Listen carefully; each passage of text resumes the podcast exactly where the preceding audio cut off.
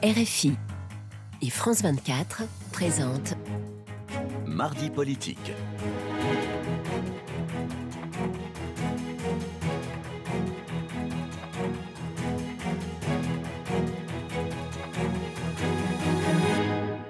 C'est l'heure de mardi euh, politique sur France 24 et RFI. Bonsoir Frédéric Rivière. Bonsoir Roselyne, bonsoir à tous. Et ensemble, nous recevons Franck Riester, ministre chargé du commerce extérieur et de l'attractivité. Bonsoir à vous. Bonsoir. Et merci d'avoir accepté notre invitation. Alors, Des ministres des faits, trois pour être précis, pas de majorité absolue, des macronistes de la première heure comme un symbole euh, qui tombe aussi comme le président de l'Assemblée euh, nationale. Comment faut-il répondre d'après vous, au message des Français bah, En prenant acte euh, de cette nouvelle Assemblée nationale, euh, avec euh, une composition inédite, c'est-à-dire sans majorité absolue, vous l'avez dit, avec une majorité relative néanmoins, puisque clairement, ensemble, c'est-à-dire les trois partis, les trois, trois, groupes de la majorité présidentielle, sont très clairement l'ensemble le plus important de cette nouvelle Assemblée nationale. Euh, mais avec la nécessité bah, de travailler avec euh, des députés euh, de l'opposition d'une façon encore plus ouverte, encore plus dans le dialogue et l'écoute, encore plus constructive qu'on ne l'avait fait lors du précédent quinquennat, puisque nous disposions de, la majorité absolue. Et ce travail constructif, nous le devons aux Français qui n'attendent pas de nous d'être dans une sorte de rebuffade par rapport à leurs décisions, mais au contraire d'agir parce qu'ils nous ont clairement pas dit euh, qu'il fallait être immobile.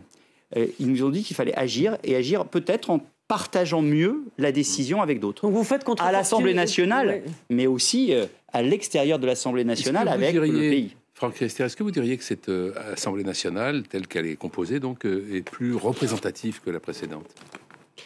Bon, écoutez, de fait, euh, elle est euh, plus diverse que la précédente. Est-ce que c'est une bonne euh, chose pour la démocratie?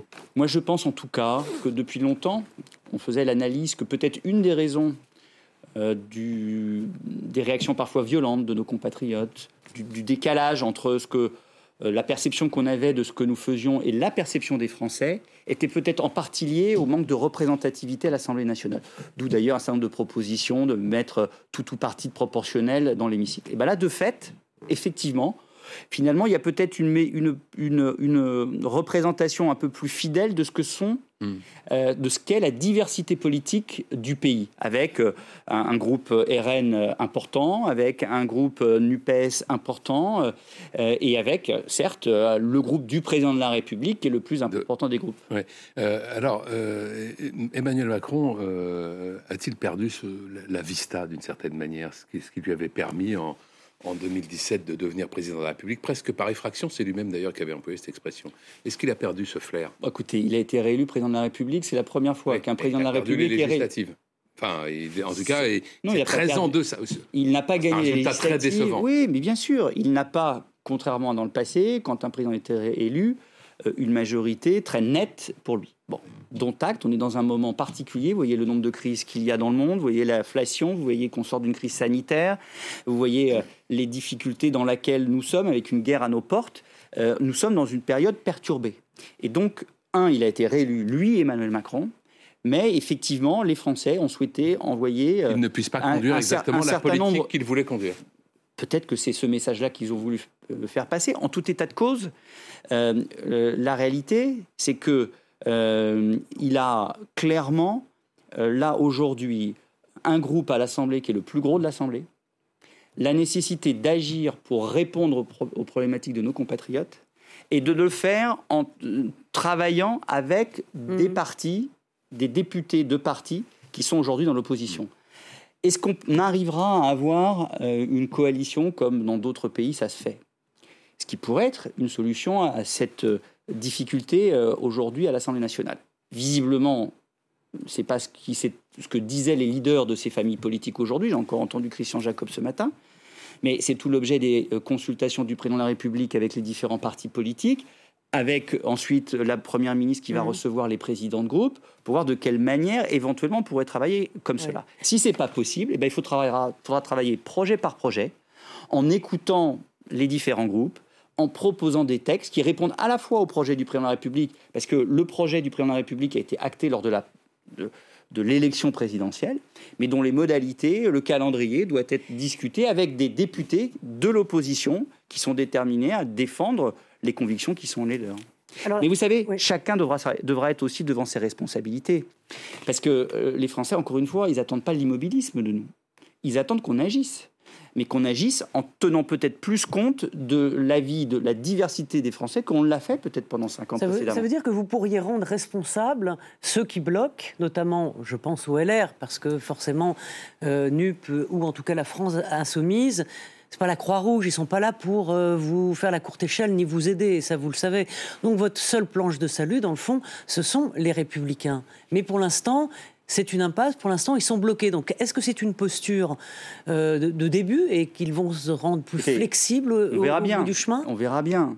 Euh, moi, je ne fais de procès d'intention à personne et je jugerai sur pièce. Nous, en tout cas, on a reçu 5 sur 5 le message de nos compatriotes et on veut travailler dans l'ouverture, l'écoute, le dialogue et le caractère constructif moi, j'ai créé un groupe des constructifs en 2017. Je venais des LR et je dis euh, OK, il y a un président de la République qui nous tend la main pour travailler avec lui à réformer le pays et à euh, agir au service de nos compatriotes. Et bien là, mais justement... retroussons-nous les manches et travaillons pour la, contre la désertification médicale, pour que euh, dans les urgences, les gens n'attendent pas 3, 4 ou 5 heures. Essayons de trouver des solutions au pouvoir d'achat. Regardons la question de la sécurité avec euh, lucidité et détermination. Mais, et je pense que c'est possible. Mais, par exemple, euh, vous parliez de réformer. Emmanuel Macron a voulu réformer au début de son quinquennat. Il l'a un peu, il l'a un peu fait sur le, la réforme du travail, sur l'assurance chômage, mais par exemple sur la reine des, réformes, c'est-à-dire la réforme des retraites. Est-ce qu'à votre avis, euh, c'est mort et enterré ou on peut, vous pouvez trouver un compromis, un consensus? Parce que que ce soit la NUP ou en tout cas les socialistes, la France insoumise, les communistes, le Rassemblement national ne veut pas entendre parler de la retraite à 65 ans Écoutez, euh, on verra bien comment les choses se présentent. Pour l'instant, c'est par le siège, on imagine. Oui, mais on a, on, a la conviction que pour sauver le système euh, par répartition dans notre pays, étant donné le vieillissement de la population, l'allongement du durée de la vie, de la durée de la vie. Il n'y a pas d'autre solution si on ne veut pas que ça soit au détriment des pensions de retraite et au détriment du pouvoir d'achat de nos compatriotes, de, nos compatriotes et de la compétitivité de nos entreprises, de rallonger la durée de cotisation, mmh. c'est-à-dire de reporter l'âge de départ. Mmh. Discutons-en, voyons s'il y a des majorités, pour quel projet, et c'est toute peut-être une nouvelle façon de travailler à l'Assemblée nationale aussi. Qui, la nouvelle méthode que nous avait vantée Emmanuel Macron J'ai été rapporteur de texte, donc quand j'étais député, j'ai été euh, ministre, j'ai été président de groupe. On a bien vu que depuis longtemps, on avait un mode de fonctionnement entre l'exécutif et le législatif, où l'exécutif balançait un texte de loi au dernier moment euh, au législatif euh, qui devait se prononcer très vite en commission, très vite dans l'hémicycle. Eh ben, il va falloir travailler différemment. il va falloir travailler très en amont avec le Parlement, les députés et très en amont avec aussi la société civile pour porter des projets qui sont plus aboutis. On va voir s'il est possible de former une coalition, mais pour l'instant, avez-vous dit, on n'en prend pas la direction. Bah, voir ce qu'a dit Christian Jacob. Oui, mais attendez, parce que ça, si vous ne parlez que de Christian Jacob, c'est pas une recherche de coalition, c'est une recherche de débauchage euh, d'un certain nombre de députés LR. Alors la coalition. Christian Jacob, il n'est pas député. non, non, non, mais je veux dire les députés LR. Mais la coalition, jusqu'où pourrait-elle aller? C'est-à-dire, qui pourriez-vous intégrer dans cette coalition? Hormis les LR. Vous pourriez aller éventuellement chercher des LFI, chercher des rassemblements nationaux? C'est imaginable, ça, pour vous? Frédéric Rivière, vous voyez bien euh, que là, on brûle les étapes. Euh, l'étape qui est en, euh, actuelle, c'est les concertations et les consultations du président de la République avec les, les, patrons, les patrons des différents mmh. partis politiques et la semaine prochaine d'Elisabeth Borne avec les présidents de groupe. Une fois que euh, l'exécutif aura fait, c'est-à-dire le président et la première, le tour euh, de ces différents euh, responsables politiques, verra s'il y a la possibilité ou pas, avec des députés avec qui nous partageons des valeurs communes, avec qui nous pouvons partager l'essentiel, nous pouvons bâtir une coalition je ne sais pas si, in fine, ça va pas se faire. Je dis juste que d'après les déclarations, moi simplement comme observateur, j'ai entendu, par exemple, du groupe Les Républicains, euh, et en tout cas du président des Républicains, ça semble difficile aujourd'hui. Mais peut-être que dans les consultations, peut-être qu'avec après plusieurs jours de, travail, d'écoute et d'échange, les choses pourront euh, se mettre en place. Le pouvoir d'achat et l'inflation euh, sont en quelque sorte au cœur du, mécontentement. Ça, c'est pas nouveau.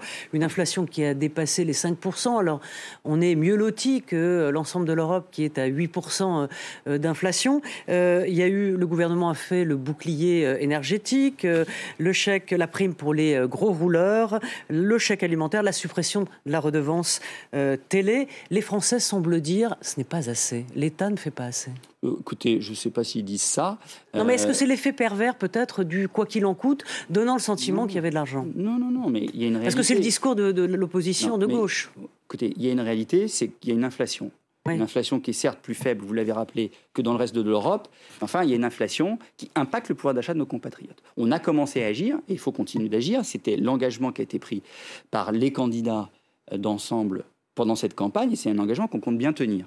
Euh, qu'on compte bien tenir sur l'indexation euh, des pensions de retraite, qu'on compte bien tenir sur euh, un dispositif qui permette toujours de baisser le coût du carburant pour les gros rouleurs, qui permette de figer toujours l'augmentation, enfin le prix de l'énergie, le gaz et l'électricité au niveau actuel, au moins jusqu'à la fin de l'année et sans qu'il y ait d'un seul coup en 2023 un coup de bâton euh, de, de, de, boomerang pour nos, pour nos compatriotes, parce qu'on veut sur le temps très long faire en sorte que le prix de l'énergie soit maintenu. Euh, Qu'on puisse avoir, la, donner la possibilité aux entreprises de donner des primes pour euh, valoriser mieux encore le travail de nos compatriotes avec le triplement de la prime Macron sans impôt et sans charge sociale.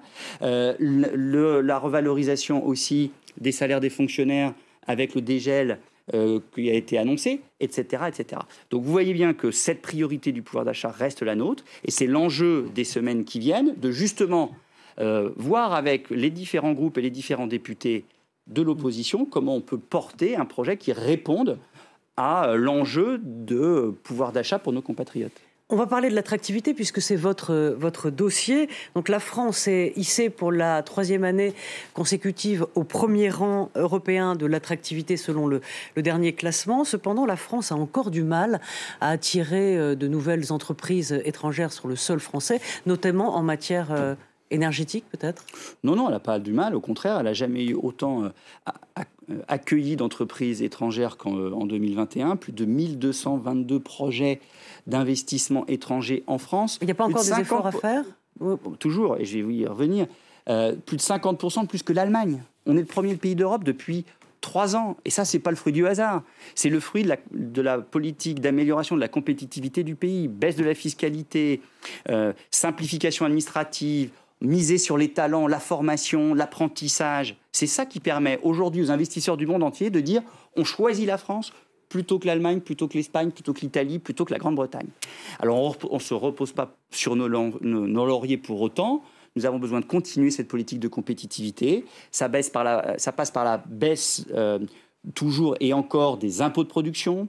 Ça passe par la formation, toujours et encore. C'est pour ça que dans notre projet, il y a la réforme de la formation professionnelle. C'est pour ça que nous voulons euh, continuer une politique d'accueil des talents qui sont à l'étranger et qui veulent venir travailler en France. Mm. Et cette politique d'attractivité, qui repose sur la compétitivité, la formation et le soutien aux talents, est la meilleure politique qui permet de créer de l'emploi partout dans les territoires. Parce que 50% de ces investissements sont dans des villes de moins de 20 000 habitants. Donc ça irrigue partout le territoire. Est-ce que vous ne craignez pas, à propos d'attractivité, que euh, l'épisode du Stade de France, euh, de la finale de la Ligue des Champions, euh, marqué par des violences et par un incroyable cafouillage, au sujet d'ailleurs au sujet duquel le, Sénat conduit une mission d'enquête parlementaire. Est-ce que cela ne risque pas d'avoir abîmé assez gravement l'image de la France? Par exemple, chez les Britanniques, c'est fait très largement. Oui, écoutez, euh, c'était pas une bonne image, c'est clair. Ça n'a pas donné une bonne image de la France. Pas, bonne, c'est peut-être un minima, déplorable même peut-être, non Vous, jugez euh, l'adjectif qui vous convient. Moi, je, dis que ça n'a pas été une bonne image pour la France. Bon, voilà, euh, il y a beaucoup de formidables tournois, euh, matchs de foot, concerts qui se passent très très bien au Stade de France, qu'il va falloir valoriser. on a la chance en France d'avoir des talents exceptionnels, des réussites formidables, des savoir-faire dont on peut être très fier. Bah, à nous aussi de peut-être mieux les mettre en avant. Hmm. Et ça fait partie d'ailleurs des missions qui sont les miennes, notamment de, de, de, travailler à la communication sur l'image de la marque France, la marque mm. pays France, et qui passe par la quoi, mise la en marque France bah, La marque France, c'est l'image de la France. France bah, c'est toute son audace, c'est tout son savoir-faire, c'est sa culture, c'est sa capacité à innover, c'est sa capacité à euh, investir dans l'avenir, dans, les, dans, les, dans la recherche, dans l'innovation. Dans c'est ça la, France. Et donc ça, il faut qu'on mm. puisse continuer à euh, euh, véhiculer cette bonne image. Et puis effectivement, quand il y a un événement comme celui-là, ça ne nous aide pas. Euh, mais c'est pas dramatique et c'est pas en tout cas rédhibitoire. Alors un mot, puisque vous serez demain à Bruxelles pour la signature de ce qu'on appelle. Quand je dis c'est pas dramatique, c'est pas dramatique en termes d'image. C'est ça a été euh, quelque chose de, qui a été. Euh, est-ce que vous voulez qu'on parle de Est-ce que vous voulez qu'on parle de l'instrument de, réciprocité Oui, bien sûr. mais il ne reste pas beaucoup de temps. Mais il y, y, a effectivement besoin d'en tirer toutes les leçons pour pas que ça se reproduise, bien sûr. je le disais, donc vous serez à Bruxelles demain pour la signature de l'instrument européen de réciprocité dans les marchés publics on peut dire, pour résumer, qu'il s'agit de mieux accéder au marché public de nos partenaires commerciaux, c'est ça? C'est rompre avec la politique commerciale naïve européenne. Le président de la République, depuis son discours de la Sorbonne, essaye et réussit à changer avec ses partenaires européens euh, la politique commerciale européenne, pour qu'on protège mieux nos entreprises, pour qu'on fasse en sorte que euh, l'ouverture, par exemple, des marchés publics soit euh, pas simplement le fait de l'Europe, mais aussi de nos partenaires commerciaux.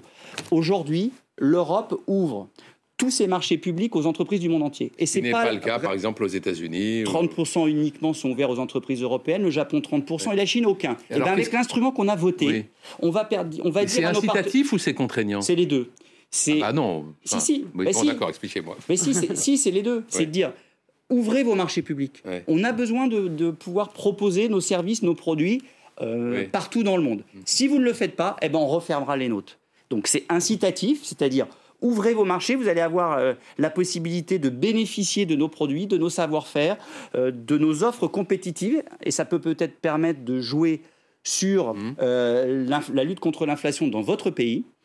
Mais si vous ne le faites pas, on ne va pas continuer, nous, à ouvrir tous nos marchés publics à vos entreprises si vous ne jouez pas le jeu de votre côté. Eh bien, ça, Ça va avoir un impact économique fort? Mais oui, parce que ça, ça montre à nos entreprises qu'on les défend et qu'on on arrête en Europe d'être naïfs. Et ça, le président de la République, il se base sur cette question-là depuis maintenant 5 ans et on a des résultats mm. concrets. Et on a des résultats concrets aussi en matière de lutte contre les pratiques déloyales. On a des résultats concrets sur des subventions abusives qui viennent mettre de la concurrence déloyale mm. dans les marchés pour nos entreprises. Et c'est le meilleur moyen de protéger l'activité de nos entreprises et l'emploi. Merci, beaucoup. Merci Franck Riester. Merci à vous. D'être venu. Et merci à euh, Charlotte Urien-Tomaca et Camille Néran pour avoir préparé cette émission. Merci à toute l'équipe technique. À très bientôt.